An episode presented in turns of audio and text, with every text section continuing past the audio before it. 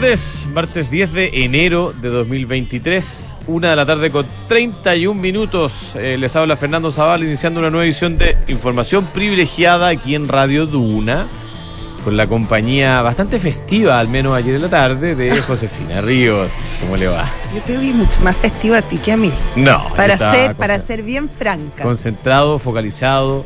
Oye, para los que no entienden nada, estamos hablando del tremendo evento que nos convidó Sí. eh, la empresa de comunicaciones corporativas Acerta, Sí. eh, cuyo uno de sus socios es el estimado, querido y, Y muy bien ponderado, y respetado respetado. y admirado señor director Juan Pablo Larraín, que tuvieron un eh, aniversario tremendo ayer en la tarde. Oye, notable el despliegue. Yo creo que estas cosas hay que agradecerlas y por eso lo estoy diciendo al aire, agradecidísimo del convite, eh, tremendo evento. Oye, ¿o no? una oficina además que. mm, Que tiene su trayectoria. Una buena trayectoria, eh, la verdad que ha hecho cosas bien importantes y a juzgar por los invitados, No. mucha influencia. Impactante. Sí, Impactante. sí, muy transversal, muy, muy variopinto, muy entretenido además. Así que. No, es todo, todo exquisito. Rico, Exquisito. Además que rico lo que volvieron los eventos, ya lo hemos dicho varias veces, pero... No, tú estás feliz. No, puedo- es. No, puedo ir más. Oye, eh, quiero partir con un tema complejo. Eh, hoy día como que voy a traerte puros temas complejos. Es que hay, harto como tema Sí. complejo. te ¿Por voy dónde? Partamos por el tema, el tema de los autopréstamos. Ah. Suena, para los que no está- están escuchando, quizás suena como una cosa, oye, pero ¿por qué tanto? Pero como lo calificó el ministro de Hacienda, puede ser una tragedia y una catástrofe para el mercado de capitales que ya está muy dañado. Y a mí hay una cosa más de fondo, incluso más allá del mercado de capitales, porque he tenido en estos días la mm, eh, ocasión de participar indirectamente del proceso de jubilación de alguien que, yo quiero mucho, a alguien muy cercano. Ya. Cuando una persona pasa, de- digamos, deja su, su vida laboral activa, como le llaman, y empieza a definir lo que va a ser eh, esta segunda etapa de, de su vida, ¿no? Sí. Que a todo esto hoy día ya no es una cosa así como, oye, me quedan cinco años y chao, Te queda puede ser una vida 20, entera. 25, 30 años más. Ese es uno de los problemas de que tiene justamente nuestro sistema. El hecho de que nos estemos farreando nuestra segunda eh, etapa de la vida como sociedad, a mí me parece súper deprimente, cortoplacista, y creo que las personas que hoy día están a cargo de legislar deben tener la responsabilidad de entender de que esto lo único que hace es dañar la posibilidad de que nuestras las personas de mayor edad tengan una vida digna eh, en esa etapa de su vida. Hay un tema más casi filosófico detrás del autopréstamo que es súper complejo. ¿Cómo puedes ser tú eh, deudor y acreedor a la a al mismo tiempo? Claro. Es, es Es difícil complejo. cobrarse uno mismo, dices es, tú. es muy difícil y es, es casi, es casi, a ver, es muy poco factible y muy poco eh, recomendable porque tú, ¿cómo puedes obligar a una persona a pagarse a sí misma cuando básicamente va a Cuando estar... le va en- mal, ¿no? Sí, cuando le va mal y cuando siempre al final uno tiene presupuestos eh, limitados con y múltiples necesidades y donde quizás, sobre todo pensando en el futuro, uno dice, la plata la necesito ahora, entonces ¿cómo me voy a pagar pensando a 30 años más? Y hay una cosa ahí que es muy natural del ser humano, de tratar de tapar los hoyos actuales y ya veremos cómo me arreglo. Justamente por eso se creó este sistema eh, obligatorio de ahorro. Claro, es Porque, como- porque es muy antinatural Correcto. hacerlo a mutuo propio. Por lo tanto, transformarte en acreedor, de, o sea, en, en acreedor y deudor a la vez, yo creo que es muy poco, es, inconducente. Es poco realista, Es sí. poco realista. Sí, oye, y yo te agrego un elemento más de inversiones. Eh, existen los fondos de pensiones y existen administradores profesionales de esos fondos de pensiones y existe la posibilidad de invertir en instrumentos diversificados en todo el mundo porque uno le gustaría que la plata que uno está guardando para la jubilación tuviera un riesgo bajo, ojalá. O sea, ojalá Mm. creciera Sí, y con un riesgo bajo para no perderla. claro. Y lamentablemente les tengo que decir a cada uno de los que nos escuchan que la gran, gran, gran mayoría de ustedes, incluyéndonos a Josefina y yo, Sobre todo a mí. so- y sobre todo yo, nuestro riesgo personal de invertir es mucho más alto que Sí, cualquiera de esos instrumentos que, en, en el cual invierten los, los fondos de pensiones. Entonces, invertir la plata de mi pensión en mí es pésimo negocio. ¿Ah? Es mucho mejor que se invierta en una cosa diversificada, eh, global, que, que tenga distintos tipos de, Al final de- es las, de claro, y una, es una y, y- bueno, y además, y además, que yo creo que es lo principal, cómo afecta finalmente a las pensiones de las personas que finalmente para eso fue creado Ya. el sistema. Además, golpea irremediablemente en muchos casos a, a la economía de los países. Estamos viendo el tema de la inflación, donde gran parte de lo que está viviendo nuestro país, obviamente hay eh, elementos exógenos, pero la mayoría, y como lo dicen todos los expertos, inclu- eh, incluido el Banco Central, son eh, intrínsecos, son, son propios. Propio, sí. Por lo tanto, y ahí tuvo mucho que ver eh, los retiros Sí, los retiros anteriores. Por lo tanto, este autopréstamo, que finalmente también es un retiro total, eh, bastante encubierto, porque claramente hay, un, hay una limitación de tiempo para, para legislar en torno a un sexto retiro único. absurdo. Ya, Eh, pésima, pésima idea, señores parlamentarios. Desde este eh, humilde panel les decimos, no lo haga, usted no lo haga. Ahora vamos con otra cosa, otro, otro temita. ¿Cuál? ISAPRES. ISAP. ¿Y sabes por qué es tan complicado? Porque hay más de dos millones y medio de personas sé que se calcula que cuya mm, sistema de salud depende de la existencia de estas instituciones. ¿Qué tendrán? su- Oye, yo ninguna es, tan lejos de la perfección. Perfectible, Lejos. estuvo Son bastante perfectible. perfectibles parafraseando a, a aquella, aquella Perfectible. y- y- digamos, Señor Pepe Piñera. Claro. Eh, son muy perfectibles, son mejorables, tienen muchos defectos, muchísimos defectos. Que, o sea, dígame a mí que discuto eh, muy seguido con esta institución. Sí, uno pero, como que se violenta un poco a veces. hay pero que tienen, decirlo. pero tienen un rol que cumplir y yo creo que lo que está haciendo el gobierno que es hacerse un poquito el, el leso, hacerse oídos sordos, dar- mirar para otro lado, tiene a esta altura ya no es solo una, un indicador de quizás de negligencia, de, de que la- no saben cuál es la respuesta, sino que sospechosamente eh, dan algunos vicios de intencionalidad eh, en el hecho de no tratar de solucionar este problema. Hay dos millones y medio de personas que han confiado la mm, previsión de su salud a estas in- instituciones y hoy día muchas de ellas están literalmente en la cuerda floja, básicamente porque nos, el Congreso y el Gobierno nos han puesto de acuerdo en cuáles son las reglas del juego para permitirles funcionar. Eh, y Claro, esto dado después de que se conoció la sentencia de la Corte Suprema. Suprema. Lo que pasa es que la Corte. Suprema, yo a esta altura, mira, yo, yo creo que aquí no hay ni, ni santos ni pecadores en extremo, pero, pero el problema es que la Corte Suprema al menos tomó una postura. Por supuesto. Mala, lo que quiere. No, que y en el fondo le dijo, haga, no- no haga- o sea, legisle, Claro. legisle al respecto. Mientras usted no legisle, esto es lo que corre. Y ahí uno, uno se pregunta, ¿hasta cuándo? ¿Hasta cuándo se va a esperar? Porque esto tiene una solución que no es tan complicada. Básicamente que el gobierno mande un proyecto de ley y que lo puede mandar con urgencia, suma urgencia. El gobierno determinará cuál es la urgencia que le quiere dar al tema. Eh, y los parlamentarios se tendrán, que- se tendrán que pronunciar.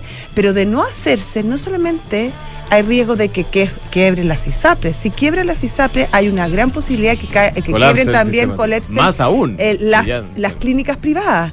Y ahí el, el problema se empieza a complejizar aún más, porque la, la atención privada, y no me refiero a la ISAPRE, me refiero a las clínicas privadas, la atención privada, eh, se hace cargo de una buena parte de los enfermos de este país.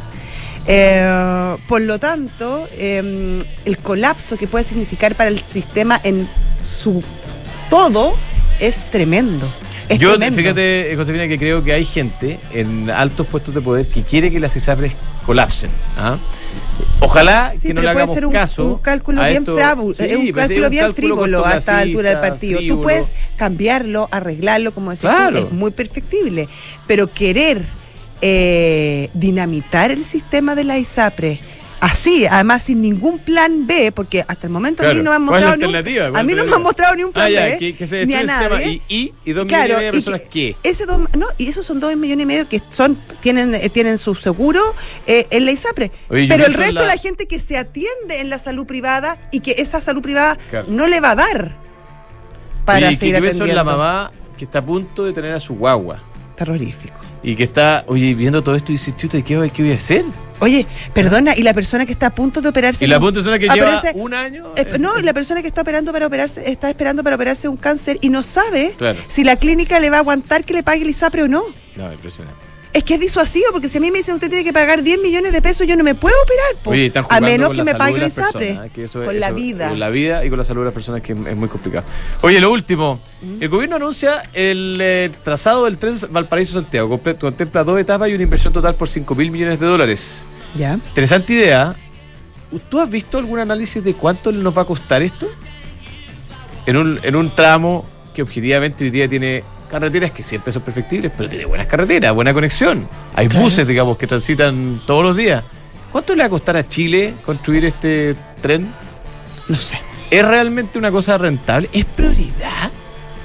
Yo no sé, ahí Puede ser, ¿ah? Yo Puede creo ser. que hay, Lo yo, creo que hay, distintas rentabilidades que, que hay que sopesar y hay que meter en, en la eso, ¿pero tú balanza. ¿Has visto algún informe? No, no, no. Me gustaría verlo, por eso te digo. también. Pero hay rentabilidades que van más allá de la rentabilidad financiera y que tienen que ver con la rentabilidad social. Totalmente de acuerdo. Y, Y eso, es eso hay que analizarlo. Es válido. Sí. Si, si este proyecto es socialmente rentable, encantado, pero veamos el informe. No, por supuesto, infórmenos. Oye, y un último punto que no sé, tenemos. Ah, no, tenemos Sí, pantallazo, lo podemos Tenemos, conversar con el pantallazo entonces. Ya, María Teresa Ibáñez, gerente de mesa de ¡Qué acciones de! Banchile, inversión extraordinaria.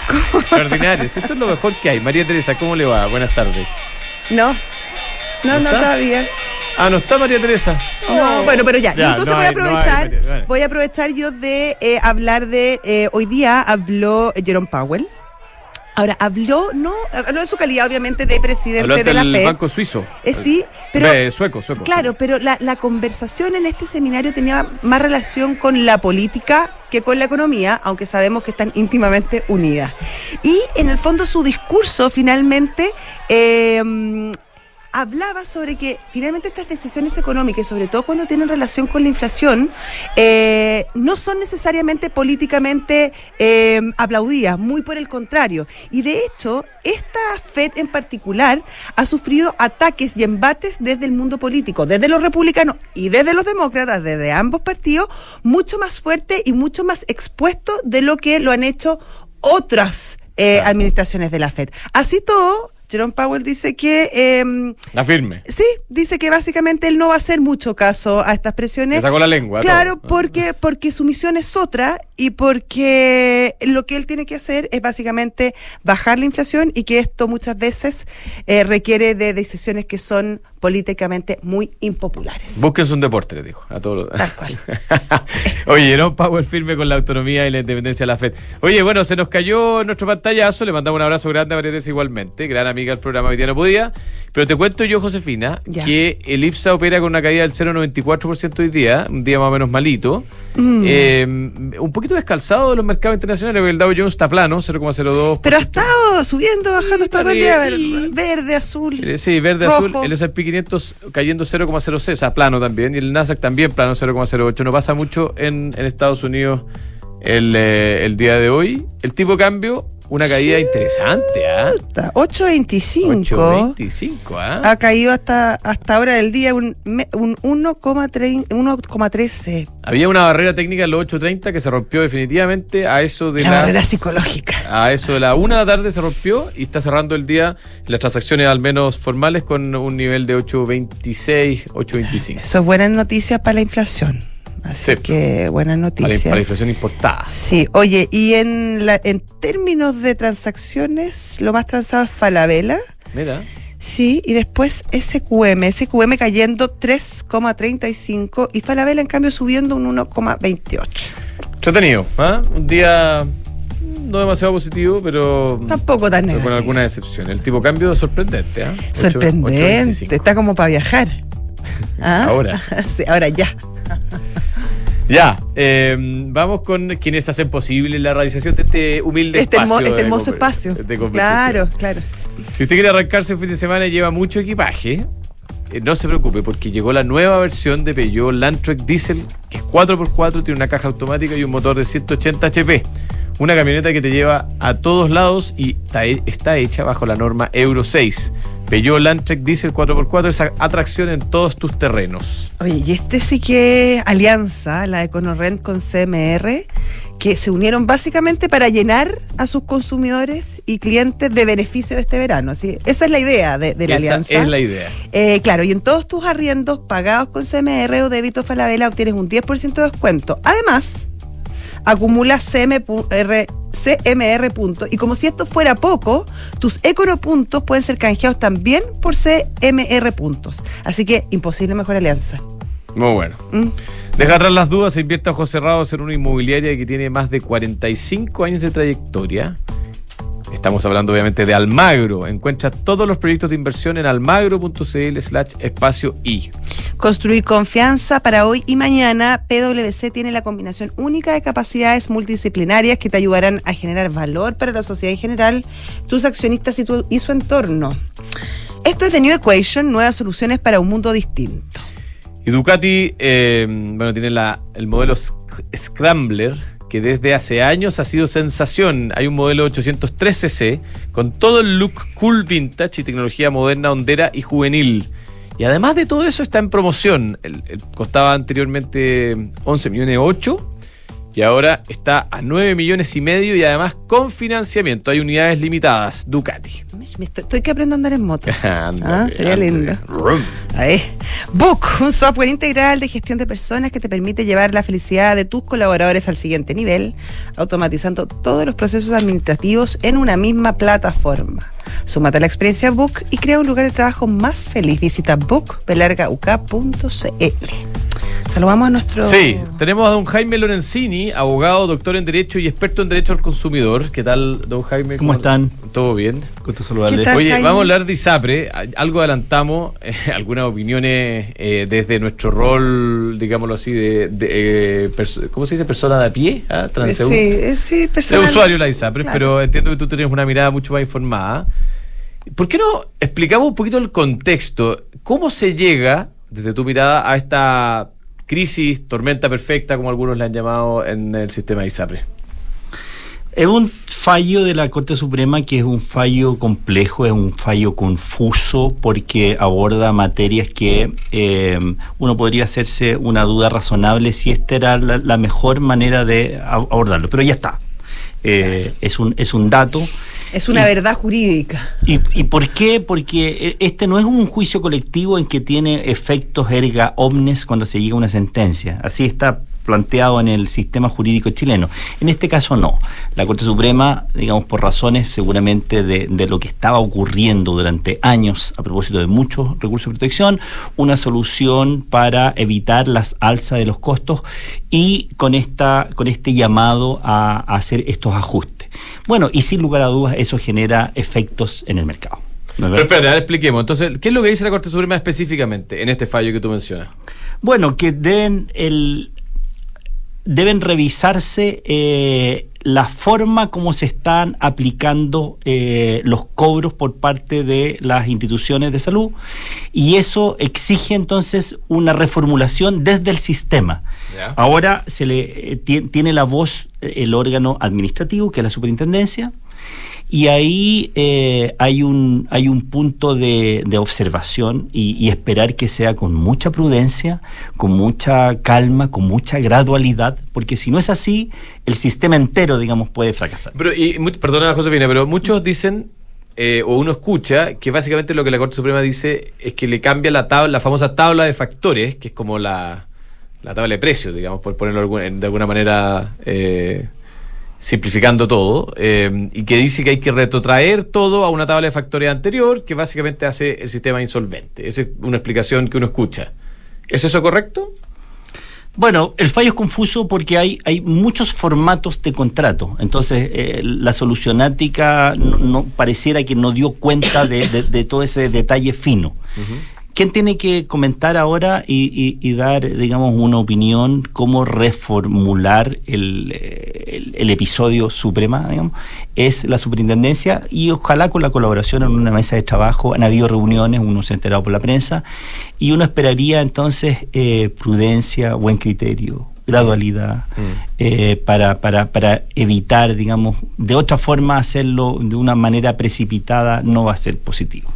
En ese contexto, ¿qué posibilidades hay, por ejemplo, que eh, los consumidores de, de, los clientes, los usuarios de ISAPRE, se organicen y pudiesen quizá a lo mejor presentar algún tipo de acción judicial, eh, ya que obviamente con esta situación eh, sus, sus derechos se están viendo afectados? O sea, no es menor ir a un centro de salud y no poder pagar con el bono. O sea, es bastante disuasivo. Si yo me tengo que hacer un examen que cuesta 400 mil pesos, es muy poca gente la que tiene plata para pagarlo facto Y por eso existen también las ISAPRE. Entiendo que eso es lo que pasó a propósito de, un aumento de una clínica respecto a una ISAPRE. Dijo, bueno, entonces yo no puedo mantener, digamos, esta facilidad. Está pasando con bastante más, eh, eh, eh, bastante, una situación bastante más común de lo que uno quisiera. Yo lo he oído varias veces. Aumentó, efectivamente, aumentaron las dificultades prácticas, no jurídicas, en el largo plazo no, porque uno va a tener, digamos, el reembolso que corresponde. Hay una facilidad que deja de haberla. Yo creo que la pregunta puede ser incómodo jurídicamente. La pregunta en derecho sería el consumidor, nosotros tres, digamos, nosotros tres somos consumidores. Sí. Eh, la ley nos obligaba a, alguien, al prestador, a la institución, a tener un mecanismo de fácil y expedito eh, eh, gestionamiento del, del, bono para poner la huella. Mm. Si la respuesta es no, bueno, es una facilidad no vinculante y había habían entonces había que agradecer de que las cosas ocurrían de una forma. Si uno quisiera que las cosas sean obligatorias, se hace por ley. Pero si ese, e, ese escenario me parece que es un escenario muy incómodo decirlo de cara a los consumidores. Para decirle, bueno, pero se le dio una facilidad y que hoy día está desapareciendo en una o dos o más instituciones porque comercialmente no dan los números para hacerlo de esa forma, es lo que uno podría intuir. Hay, gente que dice, estimado Jaime, estamos hablando con Jaime Lorenzini, abogado, doctor en Derecho y experto en Derecho del Consumidor, que aquí lo que falta es básicamente que el Congreso se pronuncie. Y, obviamente, en algunos de los casos, que como son materias de iniciativa exclusiva del Ejecutivo, que el Ejecutivo también se pronuncie. Y que la Corte Suprema lo que está haciendo es subsidiar una falta de pronunciamiento de otros dos poderes del Estado. ¿Qué opinión tienes tú al respecto? Que había una gran pedida de que viniera una ley que resolviera esto y esa es la manera, me parece que correcta, democrática de enfrentarlo. Es, correcto el análisis, digamos, que la, Corte Suprema viene a ordenar un enredo. ¿Y por qué, digamos? claro, pero es que porque en la Corte Suprema no hay una deliberación democrática de todos los incumbentes. La Corte Suprema no invita a la Asociación de ISAPRE, no invita a la Asociación de Consumidores, no invita a la Autoridad de Salud. No, la Corte Suprema es la Corte Suprema. Define, falla para bien o para mal.